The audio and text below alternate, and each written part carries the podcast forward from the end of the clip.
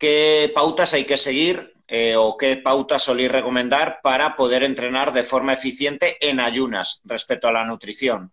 ¿Vale? Entonces aquí habla lo, lo que solís recomendar previo, la noche de antes o des, justo después para recuperar, ¿vale? Según el tipo de entrenamiento, ¿vale? ¿Cómo, cómo se leéis esto gestionar? Empieza tu ¿Qué Jaime. tipo de entrenamiento? Me, me fuerza. No, ha dicho según, según tipo de entrenamiento, Ah, vale, pues vale, me- vale. por eso... A ver, si es, de, si es de hipertrofia, por ejemplo, depende de la fase en la que estemos. Y, a ver, de- si es de hipertrofia, estamos en una fase de crecimiento muscular.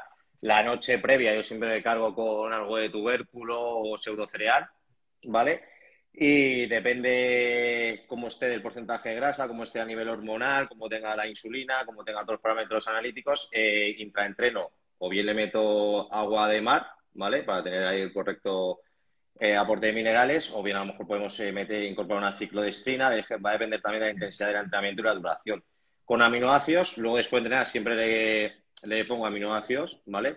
Depende de la persona, el tiempo que tenga hasta realizar el desayuno, a lo mejor le incluyo una pieza de fruta y luego la carga se la pongo en el desayuno. ¿Vale? Depende, ya aquí depende de la flexibilidad metabólica de la persona, el proceso en el que esté, si le quiero afinar un poquito más, si le quiero apretar, pues le meto, le meto una carga eh, posterior también. Eh, si le quiero apretar un poco más, la noche antes no le cargo de carbohidratos, y a lo mejor durante el entreno, lo que obliga a que el organismo utiliza la grasa como fuente de energía, depende del entrenamiento. Pero así a rasgos generales, si es de hipertrofia, y estamos en crecimiento, eh, crecimiento muscular, perdona, le cargo la noche antes, luego durante el entrenamiento le pongo un carbohidrato rápido y luego le hago la carga después del entrenamiento.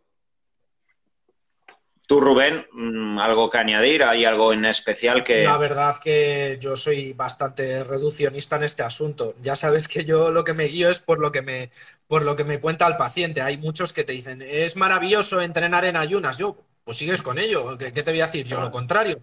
¿Qué te voy a meter? ¿Carbohidrato para que estés todo el rato regurgitando durante el entrenamiento? En cambio, otros se consumen en ayunas. Hay que tener en cuenta pues el perfil también, eh, que si es cortisolémico, adrenalítico el paciente, qué tendencia tiene a nivel emocional importante de, de cara a esto y sobre todo si también le resulta de provecho, sobre todo eso. Yo no voy a meter arbitrariamente un suplemento desde luego, ni una ciclodestrina es impepinable durante el entreno, ni tampoco quitarla, ¿vale? Entonces, sé que se presta mucho a relativizar todo lo que te, todo lo que digo, pero realmente para mí es conocer la verdad de cada persona. Entonces, con todo esto, teniendo en cuenta estas particularidades, pues a mí lo que más me suele gustar meter eh, en entrenamiento, si es en ayunas, pues algo de sal marina sin refinar, o en su defecto agua de mar. Con eso ya es increíble el, eh, el efecto que tiene sobre la hidratación en el entrenamiento. Muchas personas se benefician también de la creatina, aunque también funciona por acúmulo más que para tomarla durante el, durante el entrenamiento. Y muchas veces yo de verdad que prefiero dedicar eh, esa carga de carbohidrato a...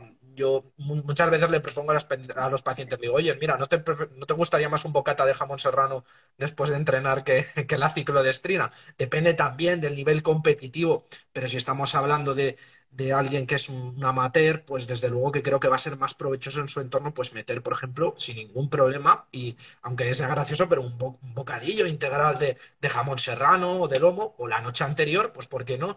Su arroz basmati, su arroz jazmín, algo con una carga glucémica alta que le permita dormir y que llegue Algo, algo, algo tan simple como algo tan simple como el sushi, que co- con, esa grasa ya va a ralentizar la absorción del arroz, está rico, hay mucha gente que se lo priva pensando que el arroz le va a generar un pico de insulina y tiene el sentido en alguien flexible para el entrenamiento del día siguiente. Dices, si lo quieres, quieres llegar entero al día siguiente. Mete ese arroz que vas, vas a llegar encima descansado al entrenamiento. Hablando del intraentrenamiento que habéis dicho, yo creo que aquí sí que, sí que es importante, y más entrenando en ayunas, eh, que vas a ir con bastante adrenalina, yo creo que no hay que hacer muchas fiorituras eh, intraentrenamiento. Si vas a hacer un entrenamiento verdaderamente de alta intensidad, tipo CrossFit, o un entrenamiento verdaderamente eh, con, con- con alta carga de estímulo, que más te puede hacer acabar vomitando que otra cosa. No, yo cuando hacía CrossFit, eh, vamos, o bebía agua o como bebiera un intraentreno, echaba, echaba la pota, o sea, literalmente. Ahí sí, por eso digo que de- depende de los entrenamientos, depende de la intensidad, depende de cómo entrenes, pues hay gente que le ves, lo que hablamos la otra vez, le ves con un intraentreno que va a hacer la pócima de y está 45 minutos entrenando y no tiene ninguna intensidad. Entonces es lo que dice Rubén.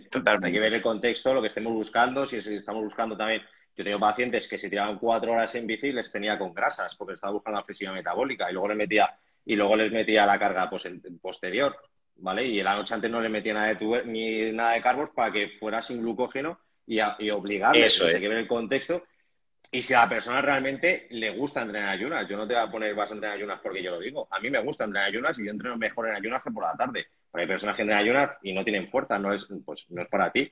Eh, Pero ojo, y, Jaime, yo creo, es una tendencia, yo he visto a mucha gente, eh, Raúl Carrasco, Roberto Castellanos, o sea, que, que, lo hablan en sí mismos en primera persona, de decir, hostia, es que con el paso de los años, el intestino que ya no puede admitir tanta comida, eh, el culturista más ya, entrenado, que no necesita como los primeros años llegar muy cargado de comidas a lo largo del día, poco a poco tiende a buscar ese entrenamiento, yo creo que en ayunas, pues lo, veo mucho cada vez más. Sí, no, pero al final, eh, lógicamente, eh, incluso eh, relatan que tienen mejores sensaciones con mayor congestión muscular, mayor bombeo, y yo lo reitero, a mí yo, yo entreno mejor en ayunas y cuando mejor congestiones tengo es en ayunas.